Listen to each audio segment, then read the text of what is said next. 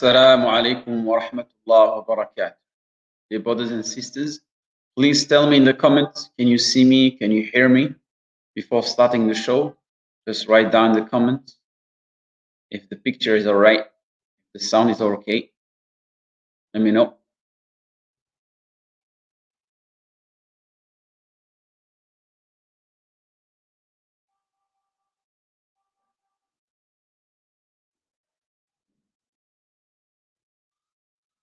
Perfect. Barakallahu fikum.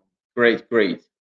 So alhamdulillah, wassalatu wassalam ala nabiyyina Muhammad sallallahu alayhi wasallam. Dear brothers and sisters, as you know, we are in the last night, last 10 ninth of this beautiful month, this last month of Ramadan, which Allah subhanahu wa ta'ala said, Ya ayyuhalladhina amanu, kutiba alaykum as-siyamu kama kutiba ala alladhina min qablikum la'allakum tattaqun.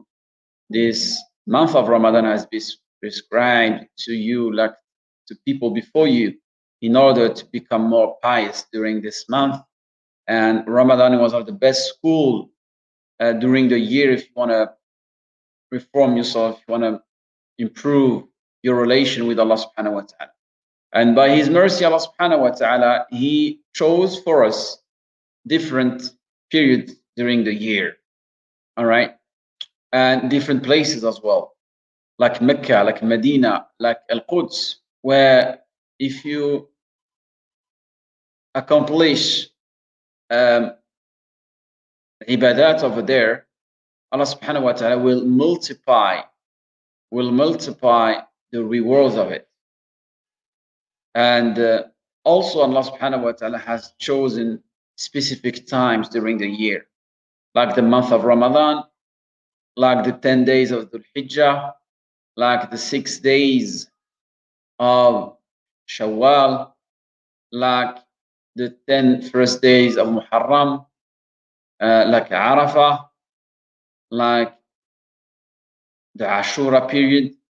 So Allah subhanahu wa ta'ala, by His mercy, He wants to give us the opportunity to multiply this ibadat, this worshipping, all right, to multiply the reward of them by doing the same effort. Can you imagine? Who will do that? Nobody will do that for you. Imagine you working in a company, it tells you during this specific time, if you work one day, I will pay you 10 times more, or maybe 12, 15, or any amount. Nobody will do that.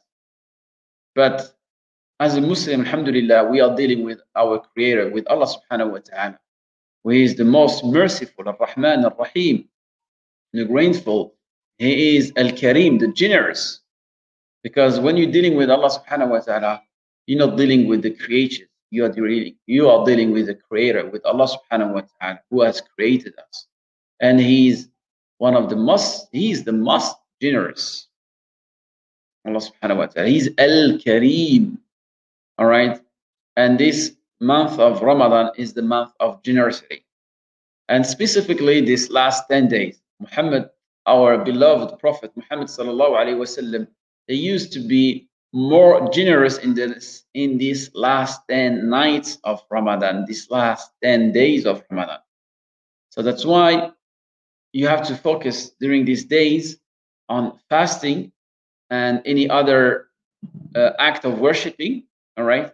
But the last 10 nights, and especially now, maybe a couple of nights are left, you have to focus on three things. Three things is reciting Quran, praying, and invocate Allah subhanahu wa ta'ala. Because the Prophet Muhammad said, Man qama laylat al-qadri, man qama laylat al-qadri. So who one who, who assists this Laylatul Qadr. And the best way to perform this night of Laylatul Qadr is by worshipping Allah subhanahu wa ta'ala. The best way of worshipping Allah subhanahu wa ta'ala is as said before, either you're reciting the Quran, either you're praying, either you are making dua, you're invocating Allah subhanahu wa ta'ala. And also I have um, good news for the sisters. The sisters who cannot pray during this last 10 nights, all right, what they can do, alhamdulillah, they can keep invocating Allah subhanahu wa ta'ala all right, asking Allah subhanahu wa ta'ala, and also they can read the Quran, all right? They can read the Quran with their phone, all right? And if they want to use the Mus'haf, some scholars said basically they have to wear gloves or touch the Mus'haf with a tissue or something like that, all right? So now, um, especially today, we are Friday, all right? And yesterday night, we were the the laylat of Friday because Muslims calendar the day starts after Maghrib. You have to know that. All right. So, for example, today we are the seventh of May. We are Friday, seventh of May today. All right. Um, in the European calendar, the day starts after Fajr. Okay. Oh, sorry, after midnight. The day in the European calendar, the Christian calendar, the day starts after midnight. The Muslim calendar, it starts before that. It starts after Maghrib. So maybe six, seven hours before. So today we are Friday. But yesterday night, it was the night of Friday. And couple of hours, we're going to enter in the night of Saturday. And yesterday, we were the 25th. The night of the 25th. Okay? And it was an old night. And it was the light of Jumu'ah. So a lot of people thought or felt that it was Laylat al-Qadr. We never know, maybe.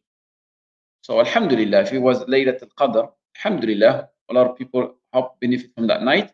If not, we can still benefiting from all these uh, nights, these boundless nights that Allah subhanahu wa ta'ala left to us. So we still have, Alhamdulillah, the night of Saturday is going to enter after a couple of hours, two, three hours. And we're to have the night of Sunday, okay? The night of Sunday is to be tomorrow, and it's to be the night of 27th. So, dear brothers and sisters, keep up, all right? You never know. Maybe Laylat al-Qadr is to be on the 27th. Maybe it's to be on 29th. Maybe it was on the 25th. So, the main thing is, as a Muslim, we have to be like the horses, as he said Ibn Qayyim rahimahullah. He said the horses, when they have a race, it's at the last minute, the last meters left that start speeding up. All right. Here, there, they do their last efforts. So Alhamdulillah, we've been fasting almost 25 days now, only five days left. We've been praying for almost 25 nights, only couple of nights left. So we should double our effort we should put all our efforts, all our power in this last five nights. All right. So imagine you just we need to wait a couple of nights and you may have the reward of alf shahr, thousand of months, and maybe more than that. Allah subhanahu say khayr, better, better than a thousand of months of worshipping. So uh, when you think about it, subhanallah, having all these rewards in a couple of nights, it's amazing. And that's why we have to seize this opportunity. Because today we have people, they're not on the earth, on the ground, they are under the ground. All right, underground people, people who already died. All right. Allah subhanahu wa ta'ala said, And these people, they are just visiting the tombs. All right. They are just visiting cemeteries. Because what you need to know is even we die in this life, we are still visitors. We are visitors above this earth, and we are visitors under this earth. All right? We're still visitors. Okay? That's why Allah subhanahu wa ta'ala says, Surah Takatur, حَتَّى زُرْتُمُ الْمَقَابِرِ Till you visit the symmetry, the tombs. Because why? What's going to happen is the day of resurrection when Allah subhanahu wa ta'ala going to take out our souls and our bodies from this land, that will be the last day for us. Something very important you have to understand. Because a lot of people think, Khalas, when you're going to die, everything is finished. You left this land. No, no, no, no. When you're going to die, your soul is going to go up to Allah subhanahu wa ta'ala, but your body is going to still there. But the day of the judgment, your body and your soul will be taken out from this land. All right. So a lot of people now they are under this land. All right, they are in the cemeteries, and just their hope is just to come back in this life and maybe just pray or just praise Allah subhanahu wa ta'ala for a couple of minutes. So Alhamdulillah, you have this opportunity to worship Allah subhanahu wa ta'ala. And even a lot of you, I'm sure, you have this opportunity that you have time to worship Allah subhanahu wa ta'ala. And you have the health as well. You are healthy. A lot of people are in hospitals. All right. Today, people are in hospitals. They cannot pray, they cannot make wudu, they can't even put their front on the floor. All right. A lot of people have diseases, can't speak, they can't breathe properly. Look, people in India with the COVID, they, just need to breathe. They're just looking for oxygen. Can you imagine? And you have this. You have these bounties. You have this ni'mah of time and health. And the hadith of Prophet Muhammad he said, "Ni'matan kathir fi min nas." We have these two bounties, all right, that a lot of people are ignoring them. These two bounties are the health and صحة والوقت, the health and the time. So don't be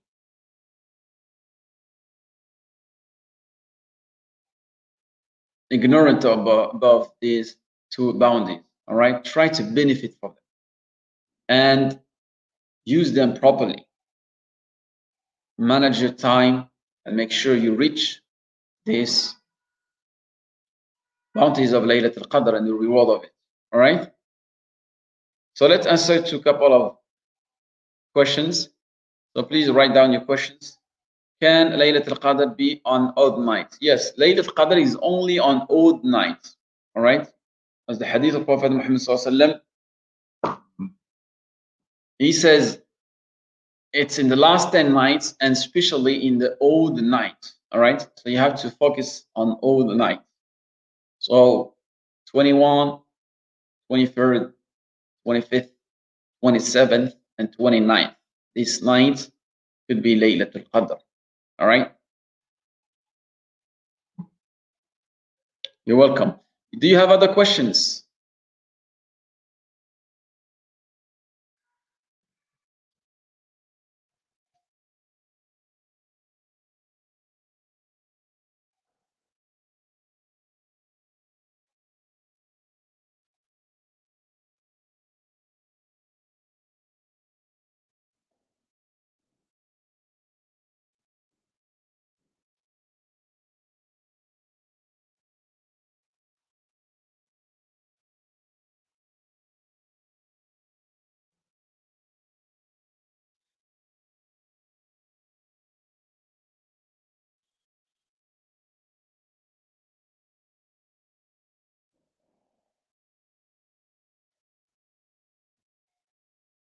Well, he said, What can I do to maximize forgiveness from Allah subhanahu wa ta'ala?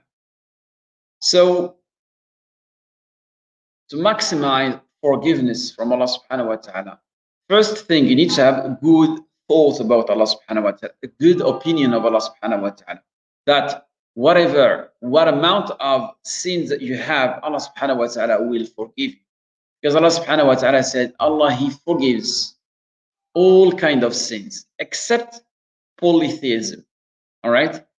إن الله لا يغفر أن يشرك به ويغفر ما دون ذلك لمن يشاء. So Allah subhanahu wa ta'ala forgives everything except polytheism. So make sure that you have a good opinion of Allah subhanahu wa ta'ala. And when you ask for forgiveness in your heart, you have to be sure that Allah subhanahu wa ta'ala will forgive it. And when you raise up your hand make sure you do it in a sincere way. Make sure when you raise up your hand is with your heart as well. Because a lot of people, the way they're making the dua, they do it like in a cold way. You just raise up the hand. Oh Allah, forgive me. Allah, give me the Jannah. Sorry. Oh, forgive me this. Allah. And khalas, they leave. To make sure that your invocation are accepted, your dua are accepted by Allah subhanahu wa ta'ala, you have to respect two things. All right. The first one is inside of your body, in you, according to your soul. All right is the way you're going to ask forgiveness to Allah subhanahu wa ta'ala. As we said before, you have to be sincere and these sins that you have committed, make sure that you regret them. All right. Allah subhanahu wa ta'ala says in the Quran, وَسَارِعُوا لَمَغْفِرَةٍ مِنْ رَبِّكُمْ وَجَنَّةٍ عرضها السماوات والأرض والذين إذا فعلوا فاحشة أو ظلموا أنفسهم ذكروا الله فاستغفروا لذنوبهم ومن يغفر الذنوب إلا الله وَلَمْ يُسِرُّوا عَلَى مَا فَعَلُوا وَهُمْ يَعْلَمُونَ It means they ask the forgiveness of Allah subhanahu wa ta'ala, but they regret what they did and then don't keep on these sins, all right? Because we have something called the fake forgiveness, the fake istighfar, where you just ask Allah subhanahu wa ta'ala to forgive you with your tongue, not with your heart, and you keep doing these sins, all right? In that case, this kind of forgiveness will not help you, all right? So make sure you're not from the people of take forgiveness. Make sure you are from the people who ask forgiveness from the heart in a sincere way. Great. And also you have to keep repeating, all right? Because Allah subhanahu wa ta'ala in Surah سورة العصر الله سبحانه وتعالى سورة النصر إذا جاء نصر الله والفتح ورأيت الناس يدخلون في دين الله أفواجا فسبح بحمد ربك واستغفر إنه كان توابا Look at the end of this surah. Allah subhanahu wa ta'ala, He said, He does He say, إنه كان تواب توابا Look, توابا There's a long alif. there is a long pronunciation of the letter alif, tawwaba. It means in Arabic language that Allah subhanahu wa ta'ala is not only accepting your repentance, He is waiting for you. All right? He is waiting for you to ask forgiveness. He's waiting for you. All right? He welcomes your forgiveness, Allah subhanahu wa ta'ala. At-tawwab. So it's very important to know the names of Allah subhanahu wa ta'ala. At-Tawwab. Which one who accept which one who is welcoming your forgiveness. All right. So that's why it's very important when you invite, when you invoke Allah subhanahu wa ta'ala, you invoke him with his names and his attributes. وَلِلَّهِ الْأَسْمَاءُ الْحُسْنَى فَادْعُوا بِهَا وَذَرُوا الَّذِينَ يُلْحِدُونَ بِأَسْمَائِهِ Ask Allah subhanahu wa ta'ala with his name and his attributes. So there is something very important is to know the names of Allah subhanahu wa ta'ala and according to the situation you're going to be to, all right, you ask Allah subhanahu wa ta'ala with the name that you need. All right. So, for example, if you're asking for forgiveness, said Al Ghaffar, Al Ghafur, Al Tawwab. All right. If you need mercy for Allah subhanahu wa ta'ala, say Ar Rahman, Ar Rahim. All right.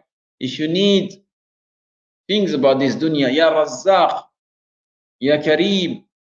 All right. If you need patience. Ya sabur. All right. So all the time try to have a selective list of the names of Allah subhanahu wa that you need, that you use according to your needs. All right. Perfect. And also, when you invoke Allah subhanahu wa ta'ala and you ask something, don't say Allah subhanahu wa ta'ala didn't reply to my Allah subhanahu wa ta'ala didn't reply to my to my demand. All right? Because what you need to know, dear brothers and sisters, when you ask Allah subhanahu wa ta'ala something, you're asking a specific thing, all right? But through that, in reality, you have an objective, all right? You have a finality, you have a goal. For example, when you ask Allah subhanahu wa ta'ala to give you a specific position in a specific company, in reality, You're not looking for that specific job. You are looking what is surrounded of this job. I mean, I would say all the bounties of this job. Because if you had this job, you're gonna feel better. Maybe it's gonna be better for you and for your family. Maybe if you got that position, if you get that job, you're gonna get more money. You get more money, you're gonna feel more happy. Or maybe because you got that job, uh, you can uh, establish other things. Oh, anyway, through that job, you're gonna reach other goals. So at the end, this job is not a goal, it's a mean. All right, this job, it's a mean in reality, a mean to a specific goal. So that's why Allah subhanahu wa ta'ala, maybe He will not give you that specific job. He will give you something else. But you will have, you will reach the same goals that you intended in your heart through that job. But Allah subhanahu wa ta'ala, He knows what is the best for you. He's the wise. All right? And from his attribute, the wisdom. Wisdom goes back to Allah subhanahu wa ta'ala. Wisdom, it means he knows what is better for you than that you know. And that's why it's very important to understand that. Because our vision, our understanding of this life is very limited. All right? Your knowledge of this life is very limited. You know only your area, you know a couple of companies, you know a couple of friends, you know a couple of things in this life. Allah subhanahu wa ta'ala, He's the well knower. He's Al Alam, Al Alim. He knows everything. Allah subhanahu wa ta'ala knows everything. So He knows what is the best for you. All right? So when you ask Allah subhanahu wa ta'ala, don't say Allah subhanahu wa ta'ala didn't reply to my invocation. Don't think Allah subhanahu wa ta'ala, it's don't think when you invoke Allah subhanahu wa ta'ala, it, it's like Amazon. You place your order. I want these products. I want five of them. I want them on uh, next Saturday in my house. This is not like that. You don't deal Allah with Allah subhanahu wa ta'ala like you're dealing with these creatures or like you're dealing in this world. When you're dealing with Allah subhanahu wa ta'ala, you're dealing with someone that you never seen, but he sees you. Someone you never saw, he sees you. That's Allah subhanahu wa ta'ala. So make sure when you ask Allah subhanahu wa ta'ala, have this good thought, this good opinion of Allah subhanahu wa ta'ala, that will re- that He will answer to your request, that Allah subhanahu wa ta'ala will fulfill your requirements. He will do it. But Allah subhanahu wa ta'ala, He will choose the best way. So be submitted, be a Muslim. That's the meaning of Muslim. Be submitted to the decree of Allah subhanahu wa ta'ala, and you will see, you will all, and this is one of the pillars of happiness. All right. A lot of people, they're not happy in this life because they're not satisfied. Whatever you give them, whatever you offer them, they're not satisfied. They are unsatisfied people. So they're not happy and they make you unhappy as well. you know what I mean? So that's why it's very important to change this vision to change this understanding of our limited understanding of this life, especially when you are dealing with Allah subhanahu wa ta'ala. The way you are dealing with people is not the way you are dealing with Allah subhanahu wa ta'ala. You need to understand that. And a lot of people don't understand it. So that's why sometimes they have bad thought, billah, bad opinion of Allah subhanahu wa ta'ala. So change that specifically during in the month of Ramadan. All right, dear brothers and sisters, if you have another question, we'll go for it. I'm listening to you.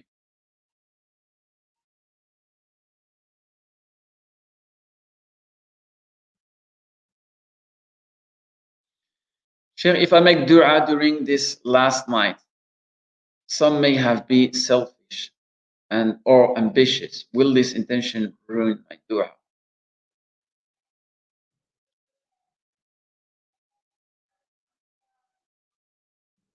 Alhamdulillah, Kiman, you can change your intention. All right? That's the power of, of a Muslim. Can you imagine? With your heart, you can change your intention in a minute. That's the beauty of our religion. It's not like when you are dealing with other people. Let's say you made a decision, all right, in a company or in your job or between friends. Because you made that decision, you have to go back to him and explain to him why you are changing the decision. And sometimes if it is through an institution, it's a long process. You have to fill up papers and all of that okay? It takes a long time to get approved. But our religion allah subhanahu our prophet muhammad sallallahu wa ma nawa. It means that all the actions the all actions depends on your intentions. And the intentions can be changed easily. So it's something positive for us but it's something negative as well. Positive, it means if you have a bad intention, you can change it to a good one negative way, it means you had a good intention and you change it in a bad way. And one of the Sahaba, he said, My biggest fight, my biggest jihad is to fight against my intentions. All right. And the Prophet Muhammad he said, Al qulub bayn asabi' Rahman. It means your heart are between the fingers of uh, Allah subhanahu wa ta'ala because our heart they can change easily quickly.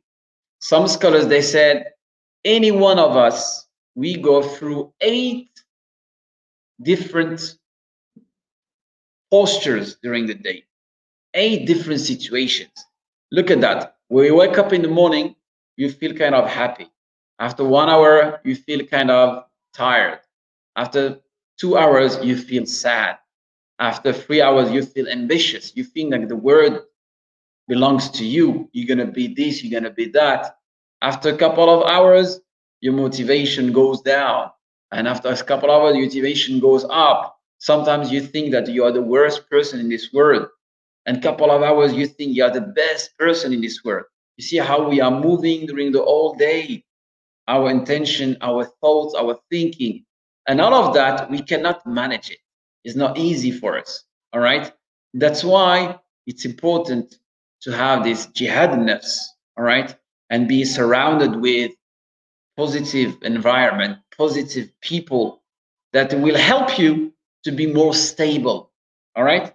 We are human beings. Sometimes we up, sometimes we down. All right. Sometimes we succeed, sometimes we fail. But to avoid having all these waves during the day, during the week, during the month, during the year, during your life. Try to have a good environment. Try to be surrounded with good people that you hear his nice things, good reminders, makes your heart more stable, and your eyes looks at things that as well makes your vision more stable in this life. All right? Because when you are looking at the wrong things, all these five senses they are affected they are affecting what? Our five senses. What they are affecting? They are affecting our hearts all right? They are affecting our hearts. So we can manage this easily our hands our our eyes our ears but we it's difficult to manage our hearts. That's why when you are angry it just through the five senses that you have, the whole emotion went through it and they go to the heart directly. All right. And if you don't have filters, you got angry in a, in, in a couple of seconds. So it's very important to control that. All right.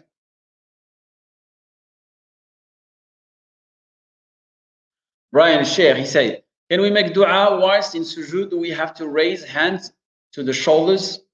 Great. Brian, good question. We have two ways of making dua. All right. The dua, you raise up your hands to the level of your shoulders. And some scholars they said, if you are in a difficult situation, all right, in an emergency situation, you can even raise up your hand higher than that, all right, because you're asking Allah subhanahu wa ta'ala to save you from something very difficult. So you raise up your hand. If you're in a situation you're asking Allah subhanahu wa ta'ala in a normal way, it's at the level of your shoulder.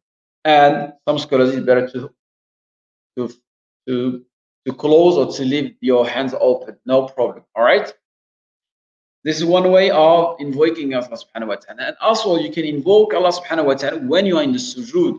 And there's a hadith that said that the Muslim The way he is closer to Allah subhanahu wa ta'ala is when he is in his sujood. All right, there's a hadith reported about that. أقرب إلى الله عند في سجوده. So, for example, you are praying, Brian, you made your sujood, so you're going to say Subhana Rabbil A'la three times because Subhana Rabbil A'la is part of your prayer. And after that, when you're in sujood, you can ask Allah subhanahu wa ta'ala with the language of your heart. All right? What you really need. You can say it in your native language. All right? Allah subhanahu wa ta'ala understands all the language and be natural.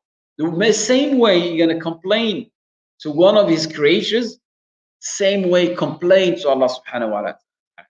Say to Allah subhanahu wa ta'ala, tell to Allah subhanahu wa ta'ala what you need in your language, with your heart, with your emotions, in a natural way, in a sincere way, and Allah subhanahu wa ta'ala will give you, all right, will accept your demands, bi'idnillah, all right?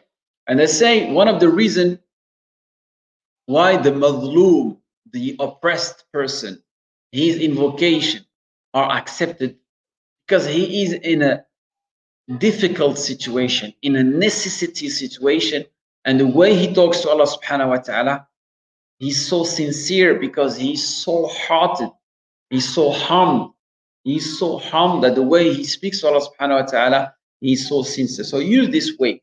Is the best way to ask Allah subhanahu wa ta'ala.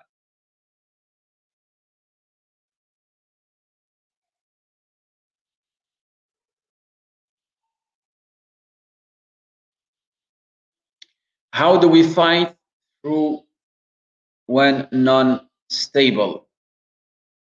First thing, ask Allah subhanahu wa ta'ala to make for you the life stay more stable. All right. And Allah subhanahu wa ta'ala will bring to you uh, the causes and the consequences that Allah subhanahu wa ta'ala make you stable. And I, I gave some examples a couple of minutes ago. The environment, try to avoid non-stable environment, non-stable people. Jiru O'Neill. Is it wrong to make dua about worldly issue like praying for a pray, rise, etc.? No. Allah subhanahu wa ta'ala in the Quran, He said, رَبَّنَا آتِنَا فِي الدُّنْيا حَسَنَةً وَفِي الْآخِرَةِ حَسَنَةً So you ask Allah subhanahu wa ta'ala to give you a reward in this dunya and in this akhirah. Dear brothers and sisters, you need to understand something.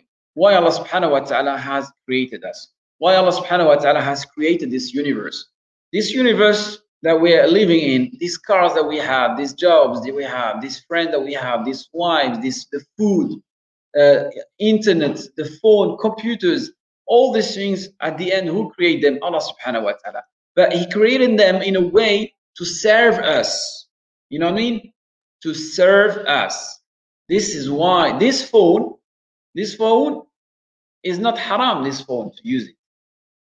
Allah subhanahu wa ta'ala has created this phone but it depends the way you're going to use it. If you use this phone to send reminders, to learn about your religion, this is how you're going to make this dunya is uh, serving you for the al-akhirah. But if you're using this phone in a wrong way, this phone is going to be against you. This phone is going to dim is going to ruin, is going to distract, is going to demolish your akhirah.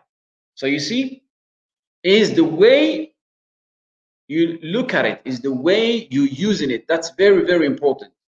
That Allah subhanahu wa ta'ala, He created as a human being. So we have emotions, we have needs, all right, according to this life. But the problem is nowadays, people, they taking this life as a goal. All right? This life is not our goal. Our goal is an akhirah.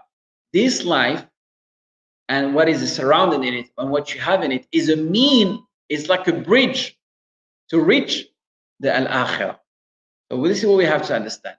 And alhamdulillah, the Muslim can benefit from this dunya, all right, can benefit from all what Allah subhanahu wa ta'ala has created to you, but it's you, the way you're going to use it. If you use it in a correct way, you're going to be the most happy person in this world. Why? Because you're so happy to be in this life, because you're using this life properly, and you know that you are investing in the akhirah.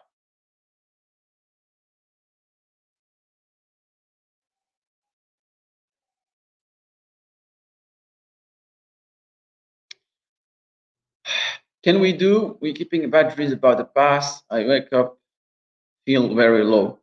All right, so you can do in this situation is first thing try to forget these kind of bad dreams. All right, because it's from shaitan. He's a waswas. All right, insufflations. It comes to you, and try to keep you busy with wrong things. Try to ignore these bad dreams, and they'll keep repeating if you wake up in the middle of the night, just go on your left and split three times and say, A'udhu billah minash shaitani rajim. All right? And these bad dreams, don't speak, don't tell them, don't speak about them to anyone of your friends or of your enemies. Don't tell them. Because if you start talking about them, these dreams, they're gonna be, they're gonna, they're gonna, they're gonna stay with you longer. All right? Imagine you have a problem. If you ignore the problem, you're to forget it. You keep talking about this problem, this problem is going to be bigger and bigger and become more and more problematic for you. All right? So it's the same with dreams. Ignore them, ignore them. Slowly, slowly, your mind will be peaceful and alhamdulillah, good dreams will come instead of them.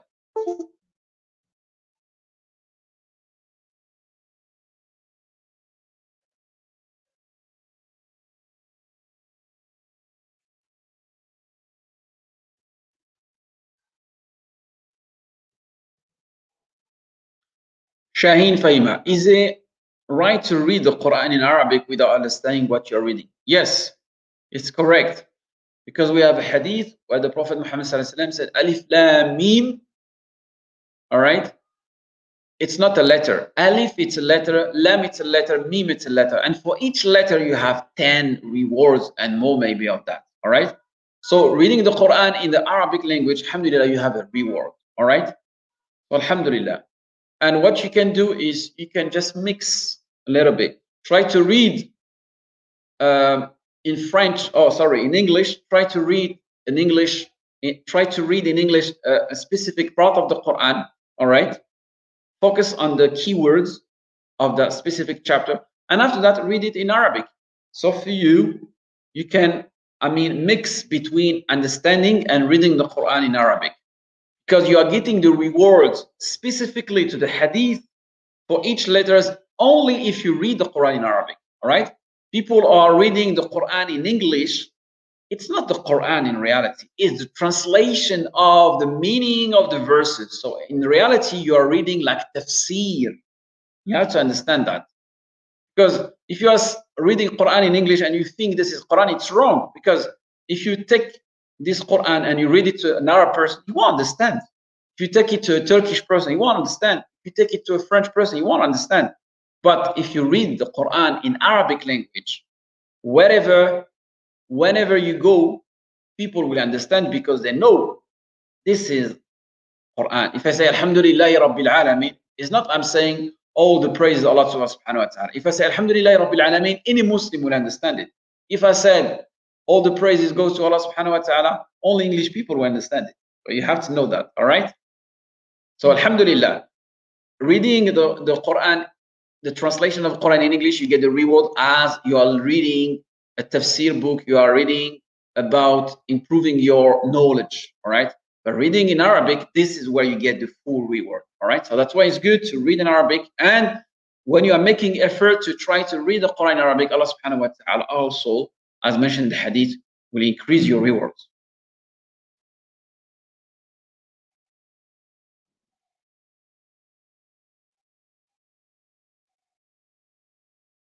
Salma, she said, bad dreams about the past and the future. The future ones are very scary. Yeah, as I said, Salma, you just need to ignore them. Ignore them. All right? The life is not that easy. Imagine our daily life is not that easy. If we make it more difficult during nighttime when we are sleeping, we're gonna go mad. I mean, you know what I mean? Nighttime, Allah subhanahu wa ta'ala says, وَجَعَلَ اللَّيْلَ لِبَاسًا All right? The night it has a covering aspect. It covers you. You know, when you had all this headache during the day, all these problems dealing with people, dealing with other stuff, and all of that, just want to go tonight and cover your mind, you know, cover your brain and staying peaceful. You know I mean? So this is the purpose of night. So please don't use it in a bad way when you wake up in the morning with all this wasawis, bad dreams, and all of that. As I said to the brothers and sisters, the best way is just to ignore, ignore all these wasawis. All right. Shaitan comes to you because he knows you take care of all this rubbish thought. That's why he comes to you. If he knows you don't care about all that, he will go to another people or other person. All right.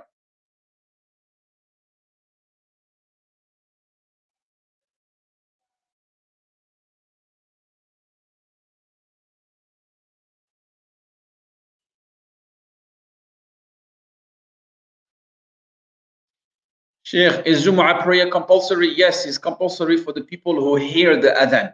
All right? And it's compulsory for men, men who are above 12 or 15 years, all right? If they are puber and they hear the adhan, all right? And they have a masjid around them. Jumu'ah is compulsory.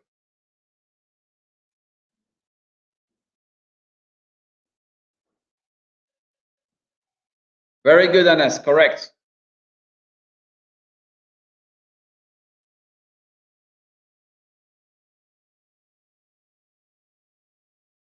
Kashifa Quraishi. So is it compulsory to pray Tarawih in the last night? It's not compulsory, but it's highly recommended. All right? Great. Tarawih, it's composed of 12 of 11 rakats. All right? You do two, two rakats so now you have four rakats. And Tarawih comes from Tarwiha, from Raha. So you have a small break, you have a rest for a couple of minutes, and you pray another two, two rak'ah. So it's two, four. So now you've done eight, and you have it again small rest. All right. And you pray Shafa and Witr. This is Tarawih. And at the time of the Sahaba, they said, or people in Mecca, they used to make tawaf after four rak'ah they make a tawaf, another four rak'ah they make the tawaf. That's why comes the word tarawih. All right. And if you pray after in the last third of night, we call it tahajjud. Tahajjud. All right. Because you slept and you wake it up again and you pray in them. So it's highly recommended.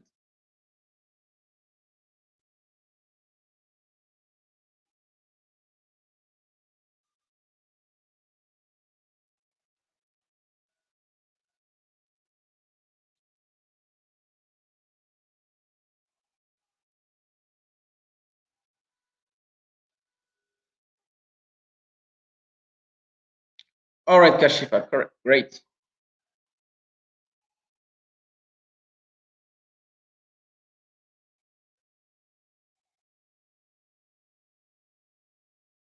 All right, dear brothers and sisters, do you have another do you have other questions? If not, inshallah, we're gonna finish the, the, the show. If you have other questions, please tell me.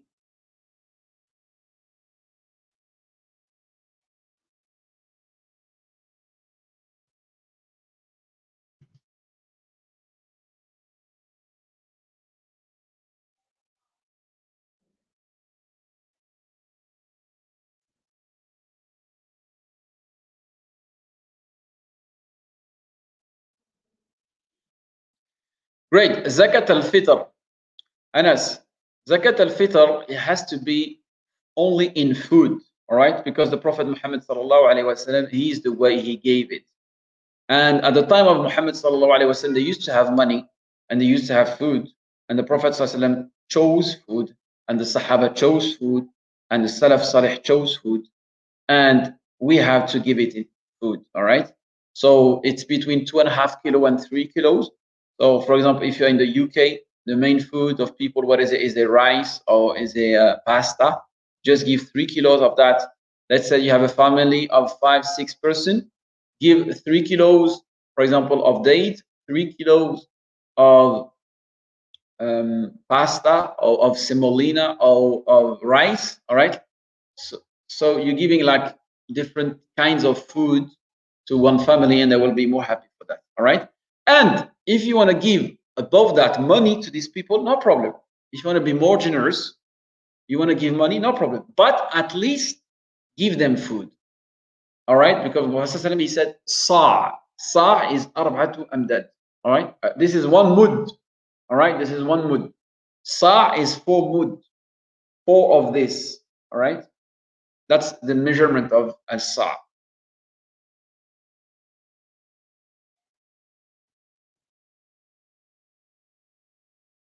Money is not okay. No, only in food.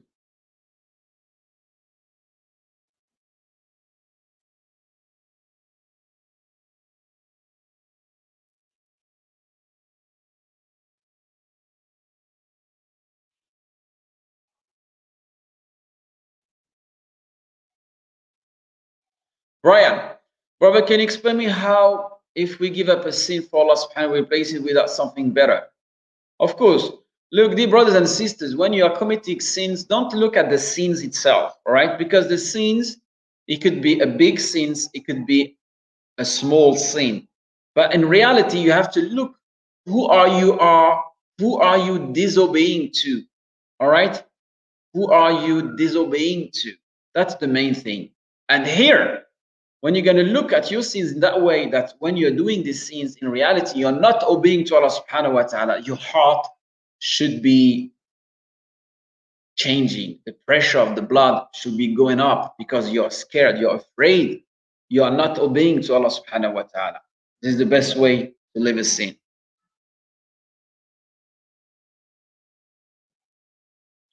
Shahid, what about dhikr and praise without knowing the meanings? All right, uh, inshallah, your ibadah will be accepted. All right. Because a lot of people, they're not Arabs. All right. So they're just praying and they're just memorizing Fatiha and all of that. It was the same for me before learning Arabic language. I used to pray without knowing what I'm saying. But the main thing is, the question is, what about dhikr and praise without knowing the meaning? I will say is, why you not involving yourself to learn the meanings of your religion, of your prayers, of your invocation, of your dua? That will be the question. Why? Why you're not giving enough time to learn about your religion? All right. Can you imagine you are speaking Chinese language and you don't know about Chinese language? You're just talking like and you don't know what you're talking about. At the end, you feel like it doesn't make sense. I need to know what I'm saying. Or I mean, but I know most of us we live in the Western countries and we don't have an Arabic teachers and we know we're not learning this at school. We're learning something else at school, and it's not that easy. But find the time for it.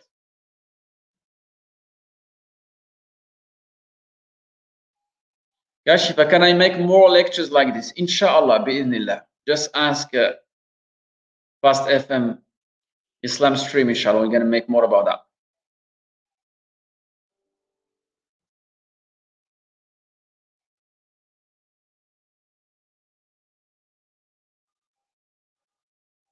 Assad, is it okay to pay fitrana for a friend? What's fitrana? Al-fitr? To pay fitrana? Eid al-fitra. Uh, yeah, yeah, for a friend, no problem. I say you're not not paying money, you have to give in food.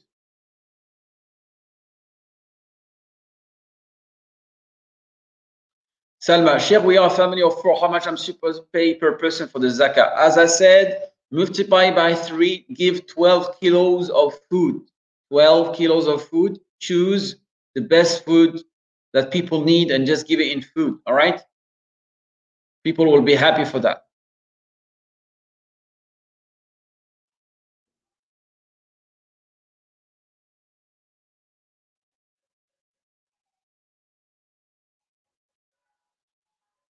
Can you please share how to be more khushu' inshallah in, in the salah so we may get calm in the heart?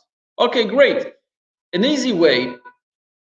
For example, you know, when you are reciting this Fatiha, you're reciting more than 70 times. Why I urge you, why I advise you, look, take the Surah Al-Fatiha, take the main words, the main meaning that you have in Surah Al-Fatiha, the key words of Surah Al-Fatiha. Try to understand these key words of Surah Al-Fatiha. So when you're going to recite it in Arabic, you're going to have the English meaning in your mind. All right. So, and don't forget, Surah Al-Fatiha is you're communicating, communicating with Allah subhanahu wa ta'ala. The first part of Fatiha is you are evocating, you are praising Allah subhanahu wa ta'ala. And the second part of Fatiha, you are asking Allah subhanahu wa ta'ala. All right? So you're asking Him to guide you. So the problem, our prayer is, let's say, oh, it's Maghrib time prayer. Okay, let's go, come pray. Allahu Akbar.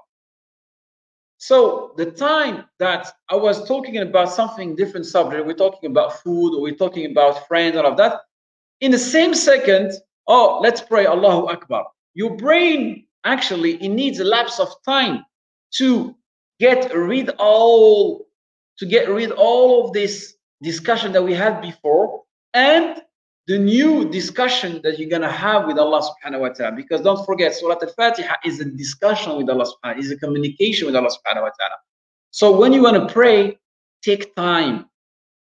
Time, five, six, seven minutes to rest. Or maybe one minute, two minutes, maybe is enough. Just to rest a little bit and imagine yourself before saying Allahu Akbar that you're gonna speak to Allah subhanahu wa ta'ala, you're gonna ask Allah subhanahu wa ta'ala all right. So you're gonna enjoy this moment. All right. You know what I mean? Is for example, it's someone you haven't seen for a long time, someone you haven't talked for a long time, and you know you're gonna speak to him after a couple of minutes of the phone. How are you gonna be? You're gonna be stressed, happy. Same time, you don't know what you're going to say to him. You don't know you're going to talk. You know, you're a little bit confused. And so for the each salah, you need to feel these emotions as well. That Allah, you miss, Allah miss you. You know what I mean? That, oh, I spoke, to, uh, I've been communicating with Allah subhanahu wa ta'ala this morning at four o'clock in the Fajr. Now it's Dhuhr time. I haven't spoken to Allah, I haven't spoken to Allah subhanahu wa ta'ala for more than six, seven hours. It's Dhuhr time. I'm so happy. I'm gonna pray. I'm gonna ask Allah subhanahu wa ta'ala what I need. I'm going to recite the Fatiha, and I know the Fatiha, the first part of it is praising Allah, the second part of it is uh, asking, is um, uh, requesting all what I need when I'm going to ruku'. I do it only for Allah subhanahu wa ta'ala. I'm going to be in the sujood. I'm going to be in a position where I'm going to be very, very close to Allah subhanahu wa ta'ala. Uh, I need this moment. I'm going to enjoy this moment. This is how we have to feel during the prayer. And by practicing this, couple of days, couple of week, couple of months, at the end is going to be a skill for you. That's why the Sahaba, when they used to pray, when they say Allahu Akbar, Allahu Akbar, Allah is the greatest. Allah is the greatest than anything that you have in this life. That's why some Sahaba, when they pray, even the even the roof, even the ceiling is on fire, they don't care because they are praying. That's why they say when the Sahaba they want to cut off his hand because he had a, he has a he had like I think a poisoned hand and he has to cut it. He said do it in the salah because when I say Allahu Akbar, my heart is not anymore in this dunya, goes in the sky. So you have to have the same thing, the same feelings. All right.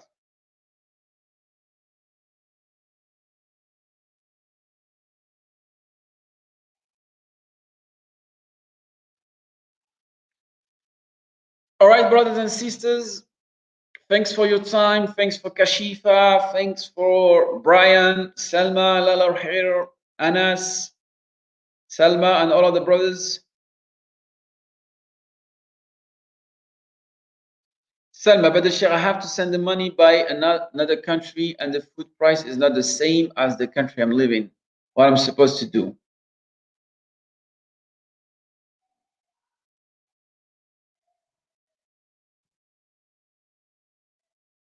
As I said, Selma, it's not money, it's the value of the food. We're not talking about money. All right? You need to ask the people in that country how much is three kilos of rice? All right, and send them that money. All right. If he tells you, I don't know, five pounds, two pounds for each person. In your case, you have you said you have four members of your family. It's 12 kilos Ask them 12 kilos of food, how much does it cost? And send them that money and make sure that the poor people receive it in a food way, not in a money way. That's it.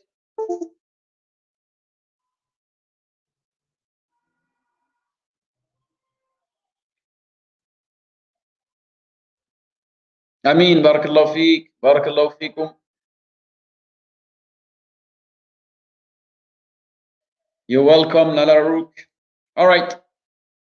So Hassan, I think we reached the end of the live.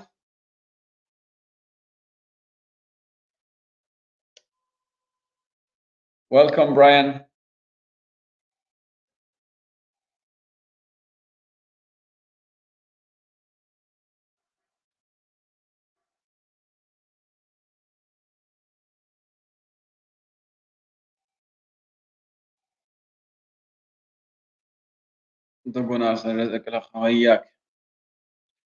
Kashifa, where do, I, where do I live? I live in France, but these days I'm in Fes. Do you know Fes? The capital of the knowledge. عاصمة العلم مدينة فاس وما أدراك ما فاس Fes is the city where you have Jami'at al-Qarawiyyin. Jami'at al-Qarawiyyin is the first university in the world, not in the Islamic world, in the world is the first uni university has been established. And Kashifa, do you know who has established this university? Is Fatima Al Fahri is a woman and her sister when their father passed away, they gave them a heritage. And Al-Fihriyin, they were in Tunisia.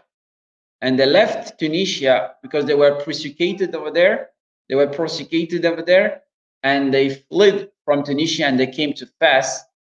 And with the heritage of their fathers, that money, they built two mosques. Fatima al-Zahri, Fatima al-Fahri, sorry, built Jami'at al-Qarawiyin and her sister, I think Miriam, built Masjid al-Andalus, which is close to Jamiat al-Qarawiyin. And Jamiat al-Qarawiyin had one of the greatest scholars and other many scholars. Ibn al-Jurrum is from this university as well. Ibn al-Jurrum is the well-known scholars who has written this book Al-Ajurumiyya, that a lot of people learn the basic of Arabic language from that book. Al-Ajurumiyya is from there. And so many other scholars, all right? And this university used to have all kind of uh, of, of studies. They used to teach Islamic studies and also all mathematics, algorithm, and all of that.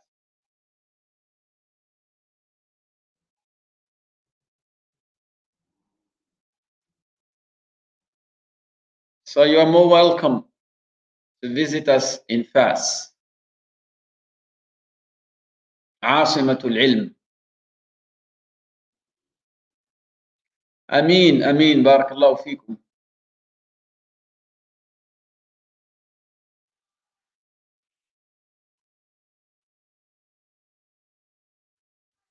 Yes, correct. Correct. Two Muslim ladies start the first university ever. Yes, this is how the women before. This is how the women before, alhamdulillah, they were involved in knowledge, they were involved in all kind of growth for the ummah.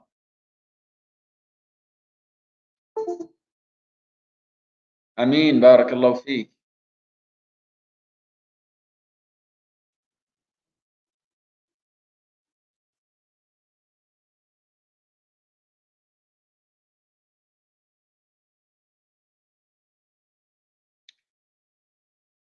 Yeah, unfortunately, we don't know about our civilization. We don't know about Islamic ancestry. We don't know about Islamic uh, story. We don't read Islamic history. That's the problem.